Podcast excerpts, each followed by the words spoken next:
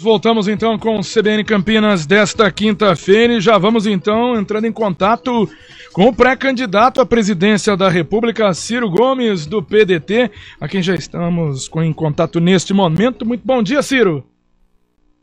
Bom dia, Flávio. Um abraço a você. Me permita que, ao cumprimentar o agente campineira que está na CBN, eu expresse o meu pesar e a minha solidariedade a todos os amigos e familiares do ex-prefeito Jacob Tá, que eu soube agora, acabou de falecer é, espero que Deus o receba ali junto onde já estão outros grandes campineiros, amigos meus que já não estão mais entre nós, como o ex-prefeito Magalhães Teixeira. Candidato Ciro Gomes, vamos falar um pouquinho sobre essa pré-candidatura. Muita movimentação política durante esta semana, de existência de um pré-candidato como João Dória. Agora a terceira via fala em uma unidade com Simone Tebet do MDB. O senhor vem com números, desde o ano passado, quando a gente conversou aqui na CBN Campinas, números muito parecidos. Como tratar essa candidatura e quando que ela pode deslanchar diante do que a gente está vendo dessa polarização desde o ano passado e agora tem uma aproximação do presidente Jair Bolsonaro, pelo menos nas pesquisas, com o ex-presidente Lula?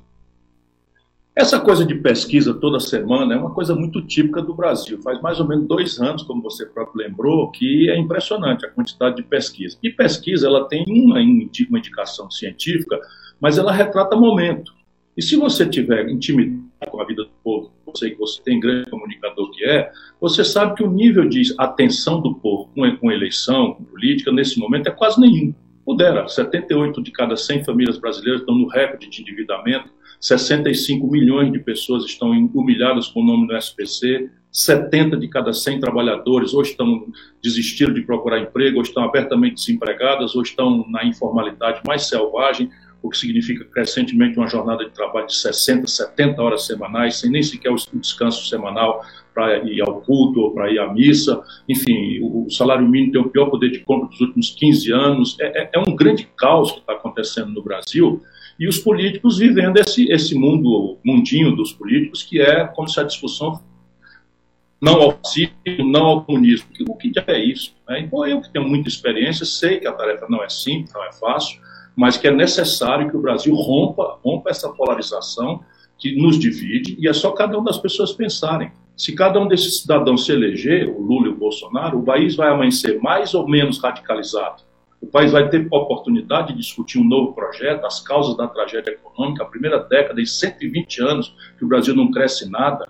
Nós estamos destruindo as indústrias, destruindo o comércio brasileiro. 6 milhões de empresas estão no Serasa, na antessala da falência, e isso é o que a política tem que encontrar solução. E é nisso que eu estou me confiando de que amanhã, quando de fato o debate acontecer e as pessoas tiverem a oportunidade de ver quem representa o quê, que a gente possa construir um caminho de reconciliação do Brasil ao redor de um novo projeto nacional de desenvolvimento que apresente propostas concretas de um novo projeto para o país. Ministro Ciro Gomes, então o senhor mesmo disse de romper essa polarização. Qual é a solução para rapidamente romper essa polarização? Porque a gente vai falando de romper essa polarização e a eleição já está chegando. Não, tá não. Né? As convenções serão ali no fim de julho, princípio de agosto e a campanha começa na televisão dia 16 de agosto, que é aquela hora que todo mundo vai ser chamado a refletir. Eu não estou, eu tenho muita franqueza, muito respeito ao povo, eu não estou dizendo que é fácil, não. Nós temos a reeleição no Brasil, na verdade, na prática, é um mandato de oito anos com plebiscito no meio. A condição é tão desigual da disputa, a caneta na mão do presidente faz e desfaz favores, persegue o interesse, etc. Isso estabelece uma perversão que é muito grave. É uma das coisas que eu quero acabar se for eleito presidente do Brasil, e acabar com essa, com essa grande perversão institucional que é a reeleição no Brasil, né? em que do lado de quem ganha só pensa em reeleição e do lado de quem perde só pensa em, em, não, em atrapalhar o que foi eleito para não deixar que ele seja reeleito. Isso está destruindo o Brasil. Né? Então, de, um, de, um, de qualquer forma, o Bolsonaro, mesmo sendo essa condição desigual da disputa, só consegue apresentar aí 25%, 30%. Não é? Então, ele praticamente está indicado que vai perder. E o Lula, vamos, vamos conversar, Flávio, o povo está nos ouvindo aqui. O Lula é candidato a presidente do Brasil por ele ou por alguém que se apresenta com a máscara dele, como foi o caso vergonhoso do Haddad e da Dilma, desde 1989, é a mesma, o mesmo candidato. Então, 100% dos eleitores do cidadão brasileiro conhecem o Lula e têm opinião sobre ele. para amar, para odiar, para. Enfim, todo mundo tem uma posição sobre o Lula. Pois bem, e ele só consegue alcançar 40%, 45% na melhor hipótese. Então tem aí 30%, 35% que com esse filtro raso já não querem nenhum nem outro. Trata-se de organizá-los, qualificar essa reunião para não ser um anti aquilo, anti aquilo outro. Nós precisamos ser a favor de um projeto novo que responda às questões práticas do desenvolvimento do país, da superação da sociedade mais violenta, mais desigual e mais injusta que nós estamos transformando a vida do povo brasileiro no inferno. E eu acredito que, pela minha vida limpa, pela minha experiência concreta de um administrador público bem treinado e uma pessoa que tem tentado chamar a atenção do povo brasileiro para esse desastre, porque repare, Flávio, se você olhar, as pessoas são diferentes, mas o modelo econômico do Lula e do Bolsonaro é o mesmo. O Lula já anunciou que vai manter a direção do Banco Central do Bolsonaro. Ora, isso significa que nós vamos continuar tendo a maior taxa de juros do mundo. Com a maior taxa de juros do mundo, o país não cresce. O comerciante que está nos ouvindo sabe o que eu estou dizendo. E Ciro, o senhor fala aí de tentar romper, tem esses 35% aí que pode buscar nessa eleição para tentar aí nessa luta impressionante que a gente tem neste exato momento essa polarização. Mas falando um pouquinho de uma situação mais de esquerda ou pelo menos centro-esquerda, né? O presidente Luiz Inácio Lula da Silva, como o senhor disse, está desde 89 na eleição ou colocando seu sucessor tá juntando o PT, obviamente, mas PSB, PCdoB, PV, o Solidariedade, a Rede e o PSOL. E por sinal, o presidente foi nessa semana, comecinho da semana, na segunda-feira, disse que só faltava o PDT. É isso, o Lula, por um esforço de cooptação, está destruindo toda e qualquer voz que conteste a contradição brutal dele, seja do ponto de vista da corrupção generalizada, que ele transformou na ferramenta central do seu modelo de poder, Veja, eu não tenho nenhum prazer em dizer isso, mas se a gente olhar que o Brasil teve 6 bilhões de reais devolvidos aos cofres da Petrobras, registrado no balanço dela, esse dinheiro foi roubado mesmo. Percebe? Eu sei que foi, porque o Lula entregou um bilhão de reais de contrato sem licitação para o Eunício Oliveira, entregou a Transpetro para o Renan Calheiros, o Romero Jucá, para roubarem. Isso é uma coisa grave, muito grave mesmo. E aí, resultado prático. O Lula teve todo esse trauma, não teve o devido processo legal, todo mundo sabe que eu denunciei isso na hora correta, porque eu procuro me pautar pela decência, pela correção, pelo equilíbrio, que para mim é verdade, é verdade, não interessa se me convém ou não. Lutei muito contra as arbitrariedades que o Lula sofreu, não para defender o Lula, mas para defender o direito, o Estado de Direito Democrático, que está sempre em risco no Brasil. Pois bem, sabe quem, o Lula está agarrado hoje? De novo, com o Eunício Oliveira, com o Gedel. Sabe o Gedel, aquele dos 51 milhões de reais das malas de dinheiro que chocou a opinião pública brasileira. Imagina um jovem brasileiro ter que explicar isso. O Lula está agarrado. Aqui em São Paulo, tenha santa paciência que adversários eventualmente se reúnam, é da nossa arte. Mas essa reunião ela tem que se explicar né, com, com, com uma espécie de coerência. Olha, nós, nós tínhamos aqui algumas opiniões muito gravemente distintas e agora resolvemos superar porque a realidade pede que nós entendamos isso. Não aconteceu isso. Foram 25 anos, irmão paulista, vocês são a região metropolitana de Campinas, a mais importante do interior do Brasil. Parem para pensar, não interessa votar agora, daqui a pouco Deus vai iluminar a nação brasileira. Mas o Alckmin se juntar com Lula depois de 25 anos, um chamando o outro de ladrão, sabe, é dessas coisas que desmoraliza a política. E eu estou tentando me manter limpo, me manter correto, me manter coerente, para que a gente dê exemplo e não fique conversando fiado e enganando a população brasileira. De outro lado, me permita, Flávio, é um, é um argumento derradeiro neste ponto. Por que, que o Bolsonaro tirou 70% dos votos do grande estado de São Paulo? Como também do Rio de Janeiro, de Minas Gerais, do Rio Grande do Sul, do Paraná, do norte do Brasil, do centro-oeste do Brasil. Será que foi porque o Bolsonaro tinha uma obra extraordinária? Ele não tinha essa obra. Será que foi porque o Bolsonaro apresentou um projeto encantador, com respostas práticas, concretas para o drama do endividamento das famílias, o sistema tributário injusto, perverso, caótico? Não, não foi.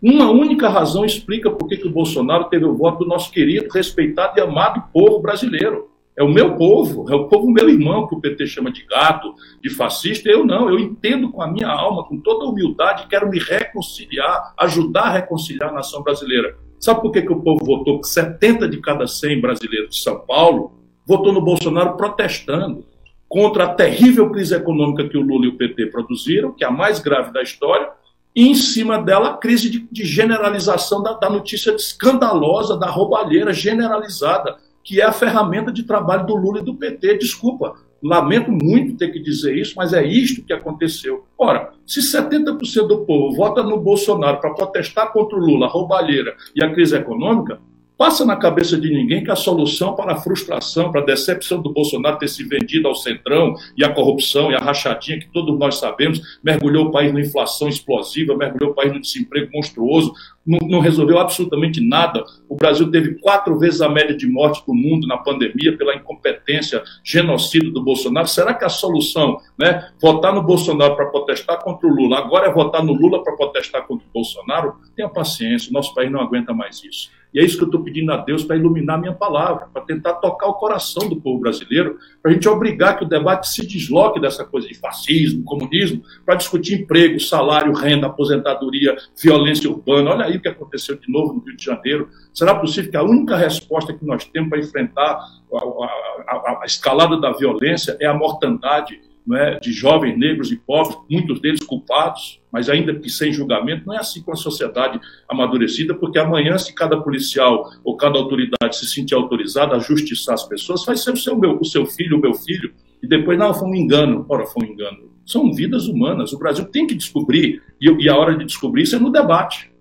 A política não é um jogo de personalidade, de vaidade, a política é um jogo de ideias em que o povo deve prestar atenção e exigir que todos os homens e mulheres que se apresentem para a disputa compreendam o problema e anunciem o que é que vão fazer, se obriguem a dizer de onde é que vem o dinheiro, e aí o povo julga. Né? Mas não, no Brasil é essa história de ódio, paixão, um, um vota no outro para protestar contra um. O Brasil não aguenta mais isso.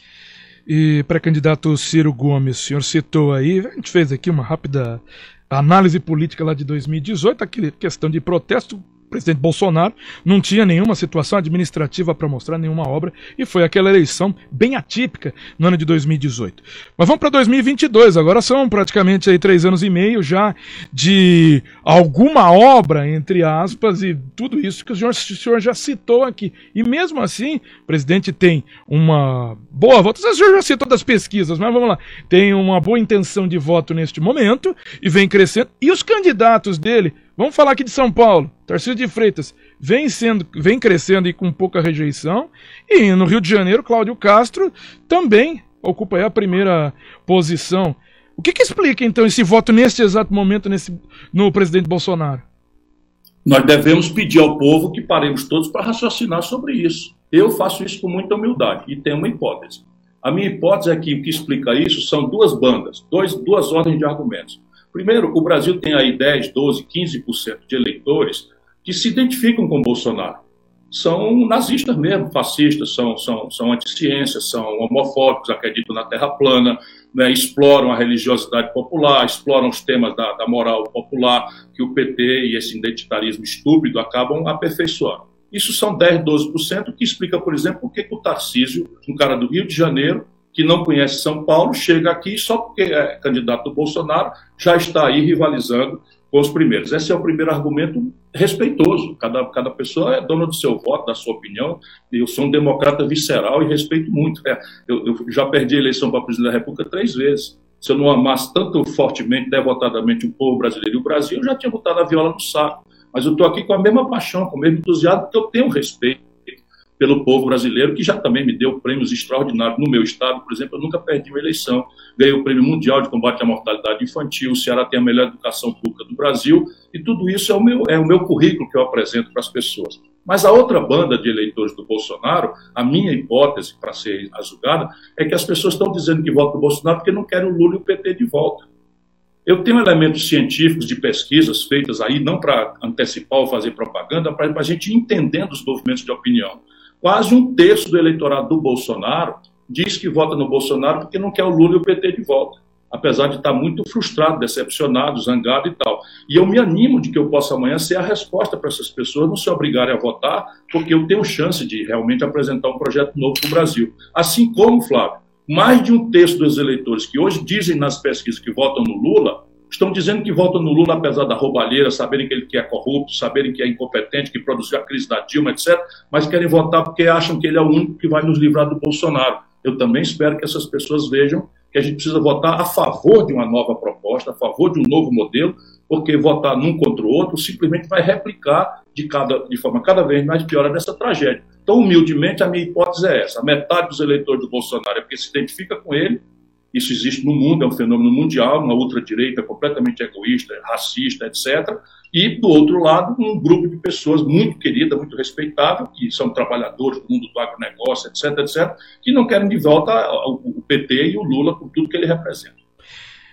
Ciro Gomes, diante desses fatos e colocados aqui essas palavras, até contra o ex-presidente Luiz Inácio Lula da Silva, estava lendo aqui o blog do Noblar, e ele citando que o presidente do PDT, Carlos Lupe, acha que o senhor candidato do partido a presidente da República tem batido forte demais no ex-presidente Lula. Disse por escrito uma mensagem aí a um amigo e até deu uma entrevista recente ao Globo que Lupe admitiu ter falado por telefone com Lula no fim do ano passado, só não se encontra porque pode tem medo de ser seduzido por ele. Tá assim o negócio? Não, não tá não. Isso é, faz parte da futrica que, infelizmente, é muito movimentada por gabinetes de ódio, que são iguaizinhos. O Lula financia um gabinete de ódio completamente fascista, igualzinho ao do Bolsonaro. Aliás, o Bolsonaro copiou do Lula. Quem inaugurou isso foi o Lula. Agora veja, nós estamos conversando aqui para o povo de Campinas, uma das cidades mais importantes, a mais importante cidade do interior do Brasil. E eu estou dizendo o que eu penso. Alguém me viu fazer algum ataque, é, vamos dizer, pessoal ao Lula? Eu dei algum palpite sobre o casamento do Lula, sobre o aluguel da casa dele. Eu não faço esse tipo de coisa.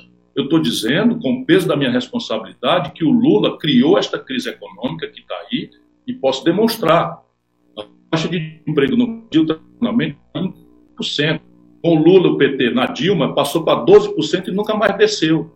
Aí a petezada cai de pau em cima de mim, como se eu estivesse atacando o Lula. Meu irmão, estou atacando os problemas, então identificando a origem dos problemas e a causa dos problemas, porque eu quero propor uma solução para os problemas. Depois eu digo, a corrupção virou a ferramenta central do Lula fazer política. Lamento, as pessoas consideram que isso é um ataque particular ao Lula. Não, eu sustento com o peso da minha responsabilidade. Nunca fui processado pelo Lula, porque eu sei Sabe, eu estava lá, eu denunciei que o Lula estava entregando furnas para o Eduardo Cunha roubar. Eu denunciei que o Lula estava levando o Michel Temer para vice-presidência da República, quando o Michel Temer respondia processo por corrupção no Porto Santos. Percebe? Essas coisas são verdadeiras. Então, ao invés de você bater no carteiro para não ler a carta, vamos ler a carta. Se eu for um irresponsável, um caluniador, eu não mereço a, a dignidade, a honra do respeito e, da, e, e, e do voto do povo brasileiro. Mas eu me comporto, eu sou muito sério.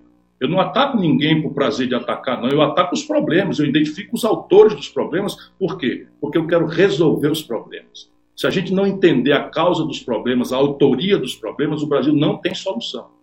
Sendo eleito pré-candidato Ciro Gomes, vai ter que conversar com o PT, o mesmo próprio é, presidente Lula, o ex-presidente Michel Temer, que é alguém tão importante dentro do MDB, para que as propostas sejam colocadas dentro do Congresso e isso seja rapidamente resolvido, porque a solução precisa ser rápida para o país. Sem nenhuma dúvida, a democracia, que significa que o presidente que é eleito não é o ditador nem o imperador do país. Ele vai ocupar a chefia do Estado Nacional Brasileiro e ele precisa dialogar com todas as forças organizadas do país, na política e fora dela, para que seja um presidente de todos. Nesse momento, eu sou, eu sou um candidato da minha facção, eu sou um candidato do meu lado, eu sou um candidato do meu partido.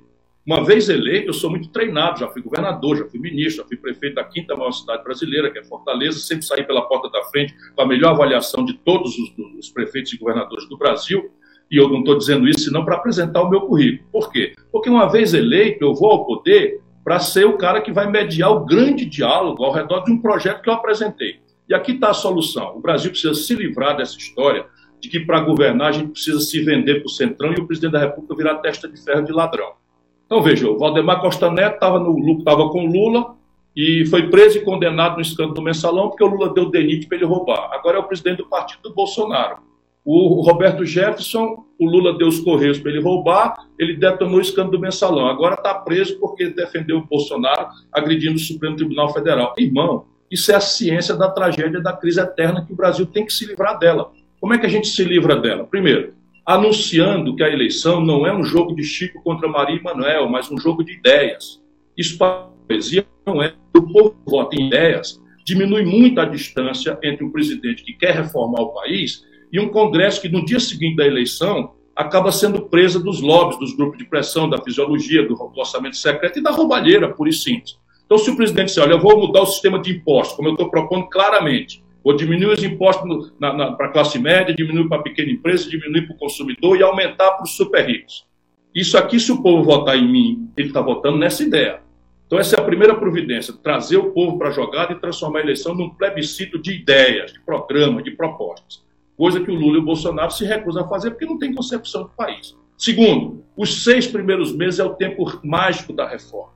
Então, o presidente eleito, entre eleição e a posse, já tem que entrar no entendimento e a proposta tem que estar discutida e aprovada nos seis primeiros meses. Por quê? Porque revela a tradição brasileira que essa é a hora que o poder do presidente é máximo, está bem forte a legitimidade que ele acabou de receber. Fernando Henrique tinha o Brasil na mão quando, quando foi eleito com o Plano Real, não propôs nada. É uma coisa trágica. O Lula tinha o Brasil na mão, chegou a ter 86% de popularidade, recebeu um sistema tributário trágico do Fernando Henrique, entregou para Dilma e a Dilma para o Michel Temer, e a Michel Temer, e rigorosamente o mesmo sistema tributário caótico, perverso, que pune quem trabalha, pune, pune a produção, pune, pune as empresas e deixa livre como paraíso fiscal a especulação financeira e os super ricos no Brasil. Então, propor nos seis primeiros meses aquilo que já se acertou com o povo. Terceiro, negociar, só que ao invés de negociar nos gabinetes de Brasília, no toma lá da cá, se vendendo, transformando a presidência em testa de ferro de ladrão, a minha proposta é que a gente negocie um grande novo pacto de governadores e prefeitos. Deixa eu dizer para você, Flávio, me corte se eu estiver sendo muito longo, mas eu estou dando respostas práticas para problemas sérios do Brasil.